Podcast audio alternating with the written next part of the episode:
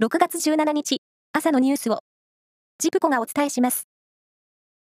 第167回芥川賞と直木賞の候補作が発表され、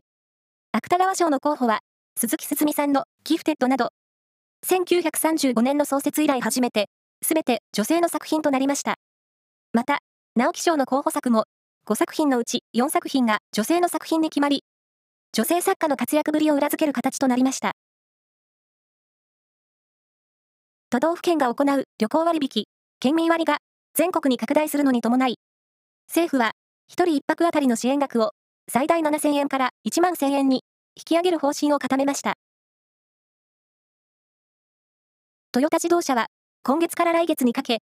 国内7つの工場の一部のラインの稼働を停止すると発表しました。新型コロナウイルスの影響で中国上海にある部品メーカーからの部品が不足することなどが要因だとしています。将棋の羽生善治九段が昨日、関西将棋会館で対局が行われた第81期名人戦の順位戦で山崎隆之八段を破って、節目の公式戦通算1500勝を挙げ、自身が持つ最多記録を更新しました。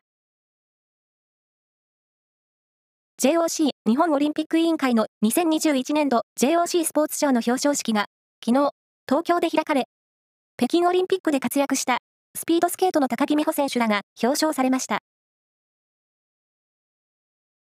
ボクシング専門の月刊誌、ボクシングマガジンが8月号を最後に休刊することになりました。